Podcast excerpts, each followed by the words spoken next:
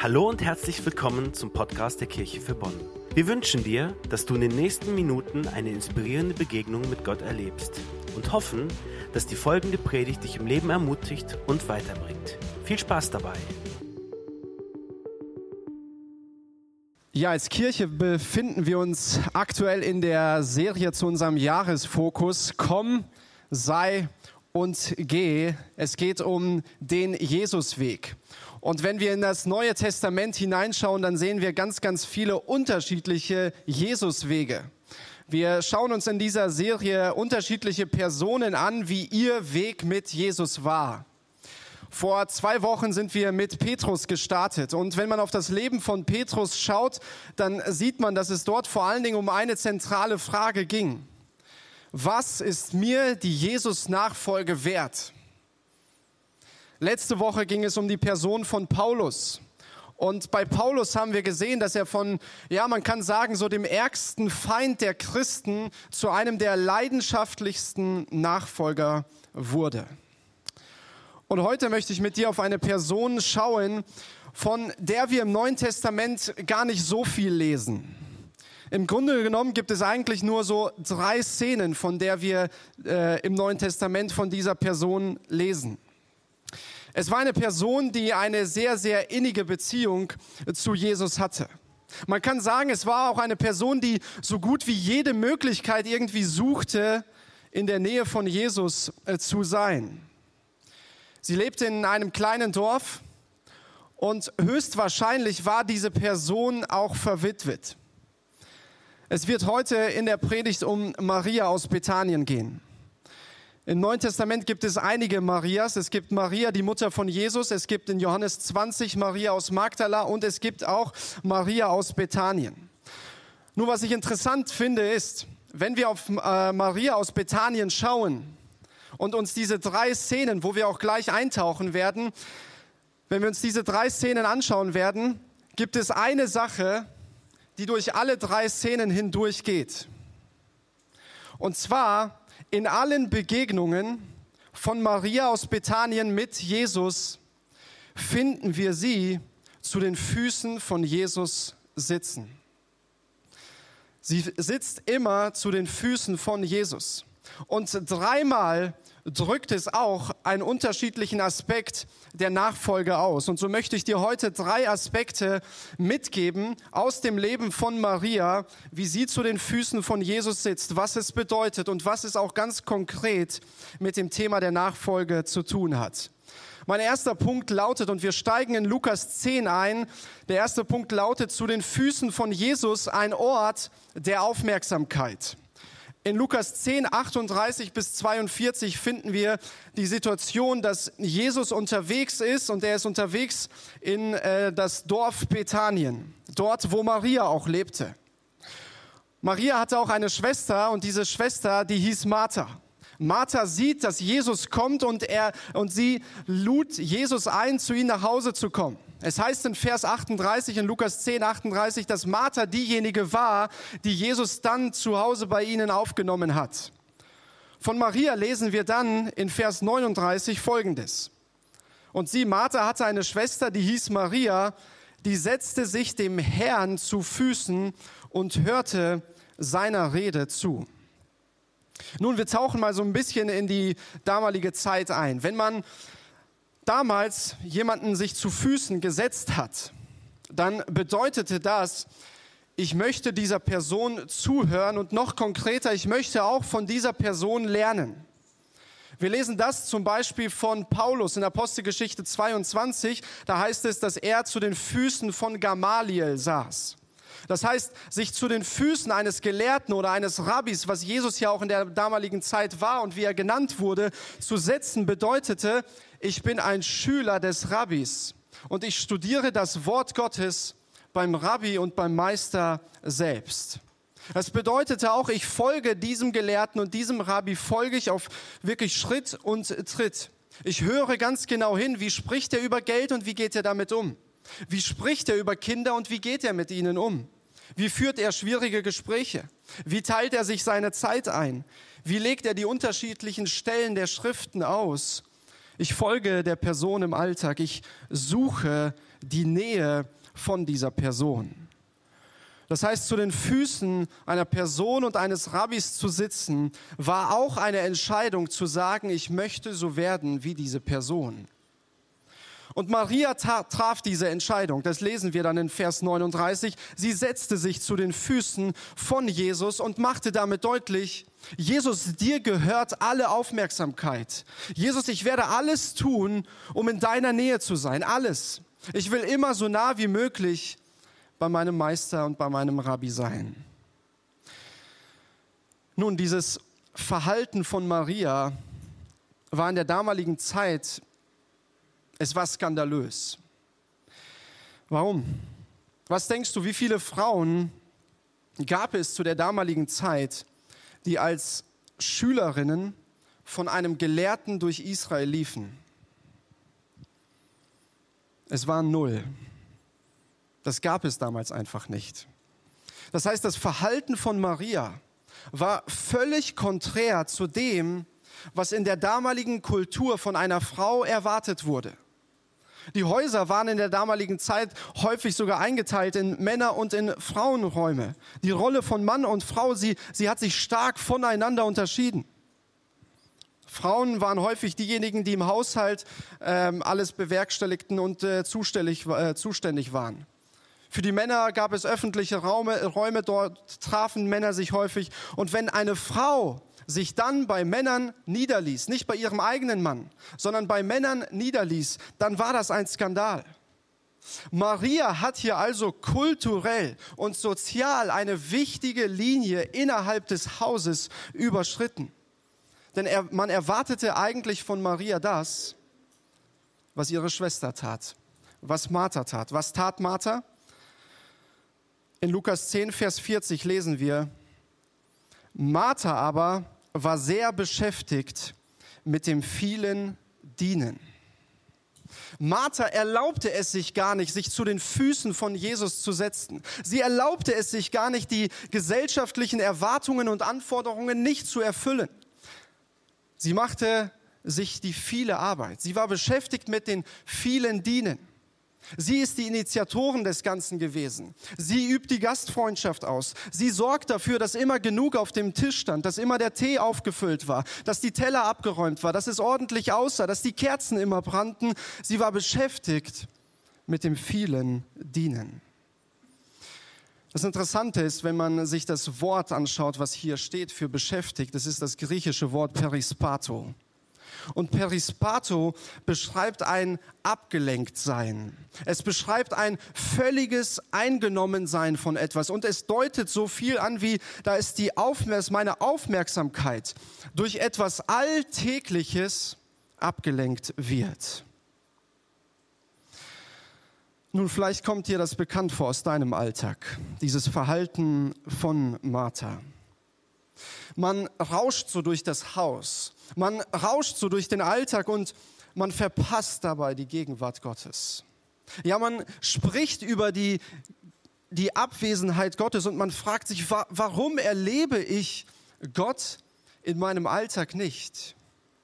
Aber, aber kann es sein, dass nicht Gott abwesend ist, sondern dass wir in unserem Alltag manchmal abwesend sind? Dass es uns ein wenig so geht wie Martha in ihrem Alltag?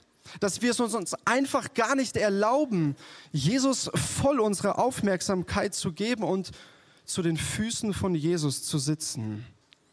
Es gibt so viele alltägliche Sachen, die uns einnehmen, die unsere Aufmerksamkeit bekommen wollen. Wahrscheinlich geht es dir da nicht anders als mir. Täglich klopfen bei uns fast unbemerkt manchmal auch tausende Themen, Ideen, Impulse, und alle, sie alle wollen und ringen um unsere Aufmerksamkeit. Und da kann es manchmal ganz schön leicht sein, sich in alledem komplett zu verlieren. Ich las jetzt erst in der Vorbereitung von einem sehr, sehr interessanten, teilweise auch sehr erschreckenden Artikel mit einer Studie. Und zwar ging es in der Studie darum, dass die Kernaussage die war, unsere Aufmerksamkeitsspanne sinkt von Jahr zu Jahr. Und in dem Artikel wurde dann auch beschrieben, was mit der Aufmerksamkeitsspanne gemeint ist. Mit der Aufmerksamkeitsspanne ist gemeint, dass wir unsere Fokussierung auf eine bestimmte Aktivität oder eine Aufgabe richten, ohne dabei abgelenkt zu sein. Und in diesem Artikel hieß es dann, dass diese Aufmerksamkeitsspanne eben von Jahr zu Jahr sinkt. Microsoft hat dazu mal eine Studie gemacht und herausgebracht und dort gaben sie an, dass im Jahr 2000 unsere Aufmerksamkeitsspanne im Jahr 2000 bei 12 Sekunden lag. Also nicht gerade viel Spielraum. Im Jahr 2015 ist diese laut der Studie von Microsoft auf 8 Sekunden gesunken. So viel in unserem Alltag ringt um meine und um deine Aufmerksamkeit und versucht uns auch daran zu hindern, Aufgaben, Aktivitäten fokussiert auszuführen. Und ich glaube, dabei geht es ja gar nicht darum, dass es nur schlechte Dinge sind. Genau das sehen wir auch bei Martha. Es sind nicht äh, schlechte Dinge, es sind nicht falsche Dinge, die sie äh, tat. Eine weitere Studie, von der ich las, gab an, und ich glaube, dass es gerade auch viel mit, mit diesen Geräten zu tun hat. Und ich merke das, ganz ehrlich, ich merke das in meinem Alltag sehr, sehr stark.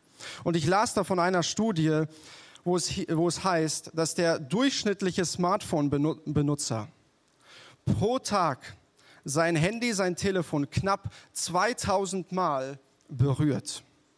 Das sind 150 Interaktionen pro Tag, äh, pro Stunde.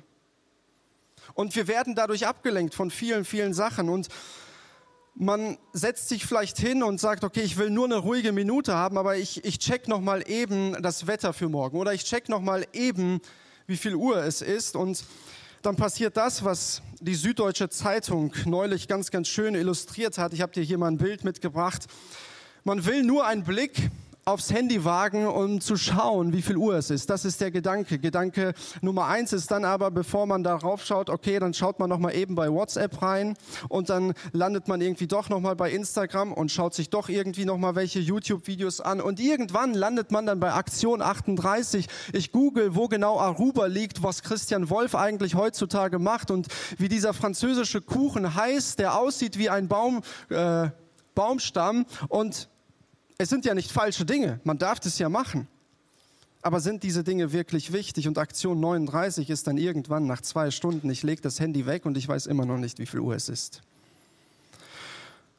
Und wisst ihr, es ist charmant und es ist schön illustriert, aber wenn ich diesen Text und je mehr ich diesen Text von, aus Lukas 10 veranschauliche und für mich reflektiere, glaube ich, dass die Aufmerksamkeit, Gerade wenn es auch um unsere Gottesbeziehung geht. Gerade auch wenn es um das Thema der Nachfolge geht, Jesus zu folgen, glaube ich, dass die Aufmerksamkeit eines unserer wichtigsten Ressourcen ist und sind. Denn ich glaube, worauf du und ich, worauf wir unsere Aufmerksamkeit richten, dorthin lenken wir häufig auch unser Herz. Jesus sagte mal in Matthäus 6, 21 sehr treffend, dass unser Herz auch unseren Schätzen folgen wird. Und normalerweise verstehen wir unter Schätzen häufig die grundlegenden Ressourcen, was sie auch sind, Zeit und Geld. Aber ich glaube, eine mindestens genauso kostbare und wichtige Ressource ist die Aufmerksamkeit. Worauf du deine Aufmerksamkeit entscheidest, äh, richtest, entscheidet darüber, was für ein Mensch du wirst. Letztendlich ist unser Leben, ja, es ist nicht mehr als die Summe aller Dinge, denen wir unsere Aufmerksamkeit schenken. Maria aber war beschäftigt, sie war völlig eingenommen, sie war abgelenkt mit dem vielen Dienen. Und was war ihre Reaktion? Ihre Reaktion war dann, dass, dass, dass irgendwann der Kragen geplatzt ist. In Vers 40 heißt es dann, Herr, findest du es richtig, dass meine Schwester, die Maria, mich die ganze Arbeit alleine tun lässt?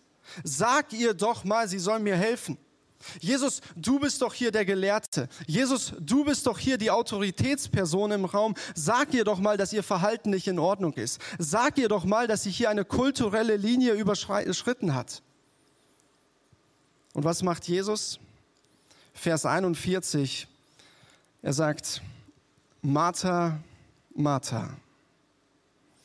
Und wenn in der Bibel ein Name wiederholt wird, dann war das häufig ein Mittel, jemanden auf eine sehr, sehr intime, auf eine sehr, sehr nahbare und sehr, sehr liebevolle Art und Weise anzusprechen. Mose, Mose, sagte Gott in der Wüste am Sinai. Saul, Saul, sagt Jesus in Apostelgeschichte 8. Martha, Martha. Aus einer sehr liebevollen und fürsorglichen Haltung heraus spricht Jesus zu Martha und sagt ihr dann, du bist wegen so vielem in Sorge und Unruhe, aber notwendig ist nur eines. Maria hat das Bessere gewählt und das soll ihr nicht genommen werden. Martha hat gedacht, sie wäre hier das Vorbild im Raum. Martha hat gedacht, Maria, du sollst mir mal eine Scheibe bei mir abschneiden und schauen, was ich hier mache. Das ist richtig, das gehört sich. Aber die Realität ist, dass Maria die Vorbildsperson im Raum ist. Und im Grunde genommen waren die Sachen, die Martha getan hat, sie waren ja nicht falsch. Sie waren sogar wichtig. Aber in Jesu Augen waren es nicht die wichtigsten Dinge. Man könnte es so sagen, dass Wichtige, das, was wichtig war für Martha, es wurde für sie zum Wichtigsten.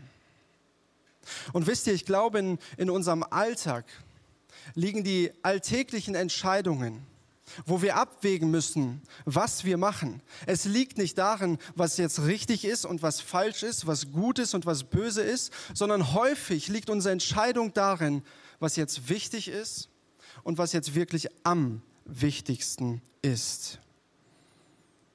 Was mir die Geschichte aus Lukas 10 zeigt, manchmal wollen wir Jesus dienen und wir wollen wichtige Dinge tun. Es sind richtige Dinge, es sind gute Dinge. Aber wir verpassen dabei das Wichtigste, dass Jesus selbst uns dienen darf. Jesus bestätigt und er lobt sogar dieses skandalöse Verhalten der Maria und sagt, genau das ist notwendig, Martha. Eines ist notwendig, egal was die kulturelle Form sagt.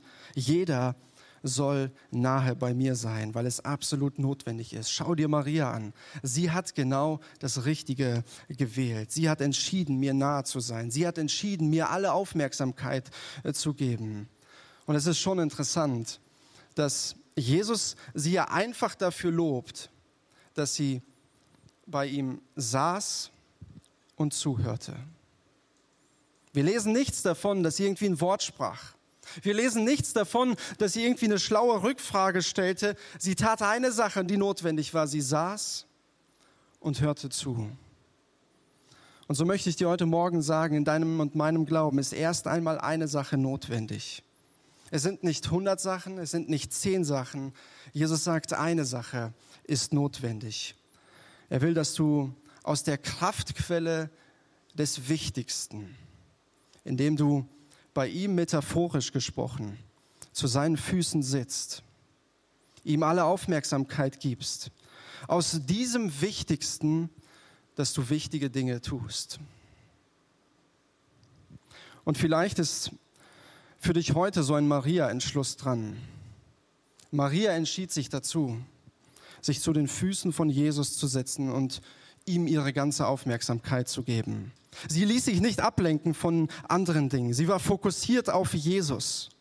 Sie entschied sich, ein Leben zu wählen, in dem nichts wichtiger war, als zu den Füßen von Jesus zu sitzen und in seiner Nähe zu sein und ihm alle Aufmerksamkeit zu geben. Und wisst ihr, ich glaube, man kann eine Martha-Nachfolge leben mit Jesus im Haus, aber ohne eine Nähe und ohne eine Vertrautheit zu diesem Jesus. Die Maria-Nachfolge macht aber deutlich, dass sie geprägt war von einer Sehnsucht, diesem Jesus nahe zu kommen. In allen noch so kleinen und noch so großen Dingen und allen noch so herausfordernden Alltagsdingen. Und das sehen wir bei Maria. Und das ist mein zweiter Punkt, der heißt, zu den Füßen von Jesus, ein Ort der Klage. Und in Johannes 11 lesen wir eine weitere Begebenheit von Maria. Die Situation ist die, dass Maria nicht nur eine Schwester hat, äh, Martha, sondern auch einen Bruder, Lazarus. Und dieser Lazarus, der ist schwer erkrankt. Und Martha und Maria, sie informieren Jesus jetzt direkt, dass er kommen soll. Und wisst ihr, was Jesus macht? Jesus lässt sich erstmal Zeit. In Johannes 11, Vers 6 lesen wir, dass Jesus an dem Ort, wo er war, noch zwei Tage blieb. Was passierte mit Lazarus in der Zeit? Lazarus verstarb. Maria, Martha und das ganze Haus, sie trauerten um ihren Bruder.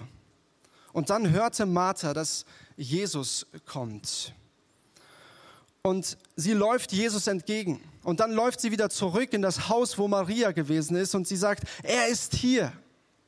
Und was macht Maria?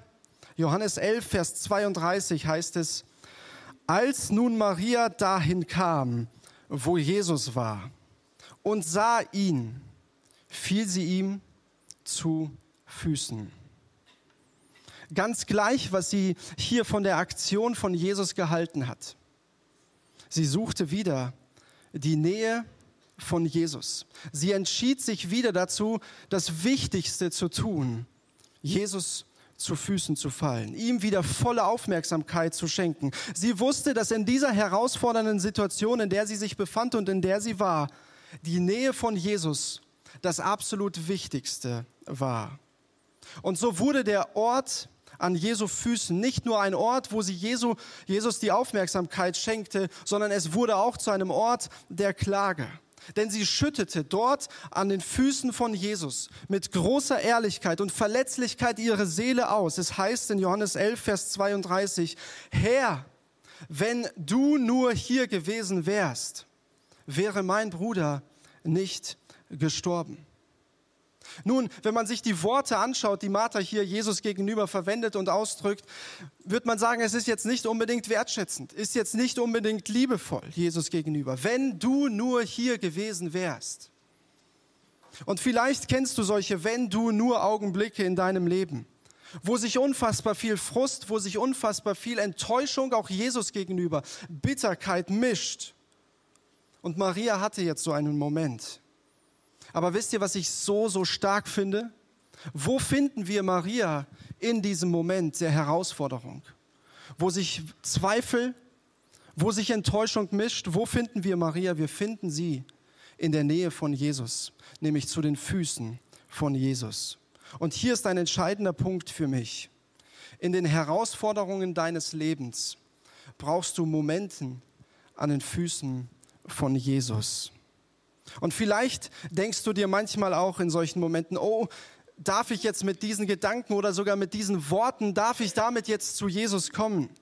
Ist vielleicht nicht gerade wertschätzend, ist vielleicht nicht gerade liebevoll. Aber eines in diesen Herausforderungen ist notwendig. Komm, geh und bleibe an den Füßen von Jesus. Bring den Schmerz, die Enttäuschung zu Jesus und klage ihm dein Leid. Nicht umsonst finden wir in der Bibel Klage, das Buch der Klageliedern im Alten äh, Testament oder die Klagepsalmen. Warum ist das notwendig, damit zu Jesus zu kommen? Weil ich selber erlebt habe und Menschen aus meinem Umfeld kenne, die sagen, in den tiefsten Momenten erleben wir häufig auch die tiefsten Momente mit Gott. Wenn Herausforderungen in deinem Leben da sind, wie es bei Maria der Fall war, dann ist eines notwendig kommt zu den Füßen von Jesus. Der Ort zu den Füßen von Jesus. Er wurde also auch zu einem Ort der Klage, wo, er, wo Maria auch durch die Herausforderungen mit Jesus hindurchgegangen ist. Und mein letzter Punkt, und das sehen wir bei, im Leben von Maria, dass die Füße von Jesus und diese Nähe auszudrücken auch ein Ort der Hingabe war. Und hier gehen wir ein Kapitel weiter. Wir kommen jetzt zu Johannes 12 und das ist das, die dritte Szene, die uns im Neuen Testament von Maria berichtet wird. Jesus hat den Bruder von Maria, den Lazarus, wieder zum Leben erweckt. Und wisst ihr, das, das wird nun gefeiert. Es gibt ein großes Festmahl und dann heißt es, dass Lazarus, dass Jesus und dass viele andere, dass sie zu Tisch lagen. Und wenn, der, wenn es in der Bibel heißt, dass jemand zu Tisch lag, dann bedeutete es, dass das Essen auf so einem niedrigen Tisch gestellt war, dass die Menschen drumherum saßen, dass man mit dem Kopf zu dem Tisch äh, gerichtet war. Die Füße waren eher hinten. Mit einer Hand stützte man sich ab und mit der anderen Hand hat man das Essen zu sich genommen. Das ist die Situation jetzt. Während alle am Essen wahrscheinlich waren, in Gesprächen vertieft waren, es eine herzliche, gelöste und wahrscheinlich auch feierliche Stimmung war, kommt Maria. Und wir lesen dann in Johannes 12, Vers 3, Maria brachte ein halbes Liter echtes, kostbares Nadenöl, salbte Jesus damit die Füße und trocknete sie dann mit ihrem Haar. Wie kann es anders sein? Wir finden Maria wieder so nah wie möglich bei Jesus. Und besonders ist hier vor allem, was Maria in der Hand hält, dieses Nadenöl. Und Markus berichtet auch von dieser Szene in Markus 14. Und Markus fügt noch hinzu, dass dieses Nadenöl in einem Alabasterfläschchen gewesen ist. Nun, und dieses Alabasterfläschchen, es hatte in der damaligen Zeit eine unfassbar hohe Bedeutung und einen unfassbar hohen Wert.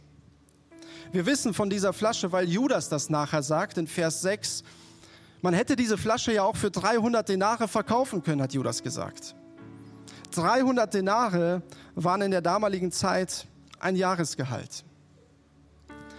Ich habe mal nachgeschaut, was das Jahresgehalt 2023 in Deutschland war. Es lag bei knapp 48.000 brutto. Diesen Wert hatte diese Alabasterflasche damals. Maria kommt jetzt mit dieser Flasche zu Jesus. Es hatte einen materiellen Wert, aber auch noch mehr. Häufig war diese Alabasterflasche auch ein Erbstück, was man von Generation zu Generation weitergereicht hat. Es wurde benutzt bei Beerdigungen und dann umgefüllt in eben dieses Alabasterfläschchen und dann versiegelt. Es hatte etwas mit der Geschichte und mit der Zukunft einer Familie zu tun. Das Öl mit dieser Flasche war etwas, was man irgendwann bekam, was man bewahrte und dann weiterreichte im Normalfall. Aus dem Markus-Evangelium wissen wir, dass Maria diese Flasche mit diesem hohen materiellen und ideellen Wert nahm und zerbrach. Sie war also nicht mehr in der Lage, das irgendwie weiterzugeben. Sie zerbrach's und gab es komplett auf die Füße von Jesus. Sie bricht diese Flasche, damit sie wirklich jeden Tropfen kann, ausgießen kann und gibt Jesus damit ihren größten, ihren wertvollsten Schatz und drückt damit absolute Hingabe aus. Und lasst uns mal hier darauf achten, dass niemand gesagt hat, dass Maria das tun soll. Niemand gab ihr diesen Befehl. Von dem Besten, was sie hatte, gab sie alles. Sie gab das ganze Pfund, die ganze Flasche. Sie schüttete alles über Jesus aus. Und da spielte es auch gar keine Rolle, was ein Judas denken würde oder was die Geschwister denken würde. Sie tat dies als ein Ausdruck der Hingabe. Und wisst ihr, wenn wir auf das Leben von Maria so schauen, sehen wir, dass der Ort zu den Füßen von Jesus nicht nur ein Ort war, wo sie ihm ihre ganze Aufmerksamkeit gegeben hat und ihm zugehört hat. Es war nicht nur ein Ort, wo sie ihm ihre Klage und ihre Bitte gebracht hat und mit, äh, durch Herausforderungen mit ihm hindurchgegangen ist, sondern es war auch ein Ort, wo sie ihre ganze Hingabe ihm gegenüber zum Ausdruck brachte. Es war also nicht nur ein Ort, wo sie etwas für sich nahm, sondern es war auch ein Ort, wo sie etwas von sich gab. Und was passiert, wenn wir bereit sind, aus der Nähe Jesu nicht nur zu bekommen, sondern auch bereit sind zu geben und dann auch noch unser Bestes zu geben? Ich finde es total interessant, dass es in Johannes 12, Vers 3 dann heißt, der Duft des Öls erfüllte das ganze Haus. Und wisst ihr, Maria ging nicht durch jeden Raum und hat dort einen Tropfen verteilt. Sie ging auch nicht zu jedem Besucher und zu jedem Gast, der in dem Haus war, sondern es heißt, sie salbte nur Jesus. Aber wisst ihr, durch diese Fokussierung auf Jesus wurde das gesamte Haus beeinflusst. Und ich möchte dir heute Morgen etwas sagen. Wenn du und ich, wenn wir uns dazu entscheiden, unsere Aufmerksamkeit auf das Wichtigste zu lenken, metaphorisch gesprochen, bei den Füßen von Jesus zu sitzen und in seiner Nähe zu sein, ihm unsere ganze Aufmerksamkeit zu schenken, durch die unterschiedlichen Situationen in unserem Leben durchzugehen mit ihm, ihm unser Bestes zu schenken, dann hat das Einfluss auf unser Umfeld. Du beeinflusst deine Umgebung mit einem Wohlgeruch in dem Maß, indem du dich auf Jesus wirfst und seine Nähe suchst. Und wisst ihr, wenn ich nun auf die Geschichte von Maria schaue und diese drei Szenarien mir anschaue, ein Ort der Aufmerksamkeit, ein Ort der Klage, ein Ort der Hingabe, dann wünsche ich mir für mich persönlich, ich wünsche mir für dich persönlich und ich wünsche mir aber auch für uns als Kirche, dass was immer wir entscheiden, was immer wir tun oder was auch immer wir lassen, wir uns immer wieder für das eine Wichtigste entscheiden, die Nähe von Jesus zu suchen. Und vielleicht ist heute, wenn du auf diese drei Punkte schaust, eine Entscheidung für dich dran.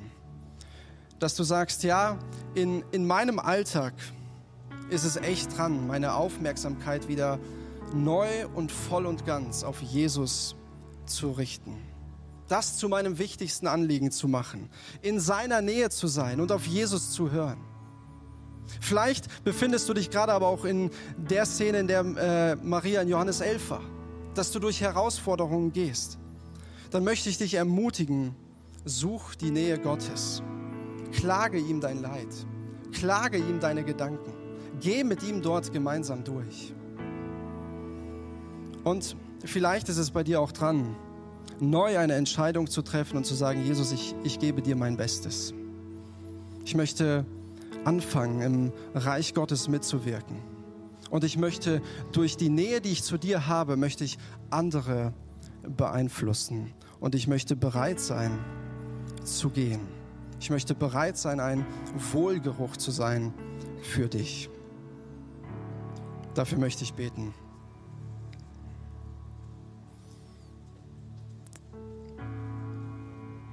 Gott, ich danke dir für dieses vorbildliche Beispiel von Maria, dass wir aus diesen drei Szenen, die wir im Neuen Testament von Maria haben, dass wir dort so viel für uns mitnehmen können.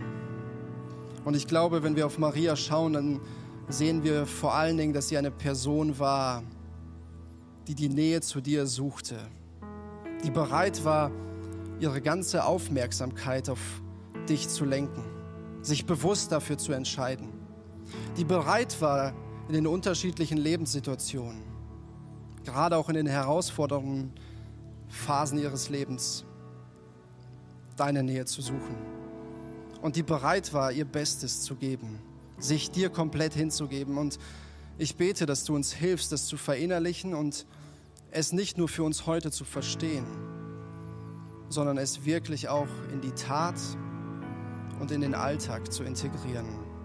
Gott, gib uns dazu, dafür einfach Mut, gib uns dafür Bereitschaft und segne du uns in der Umsetzung. Amen.